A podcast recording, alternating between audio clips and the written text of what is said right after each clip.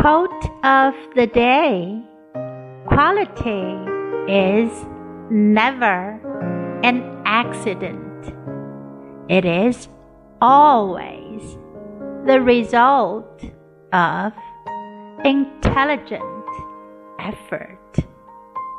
By John Ruskin. 品质从来不是偶然事件，它总是聪明的努力的结果。 Quality is never an accident, it is always the result of intelligent effort. Word of the day intelligent. Intelligent.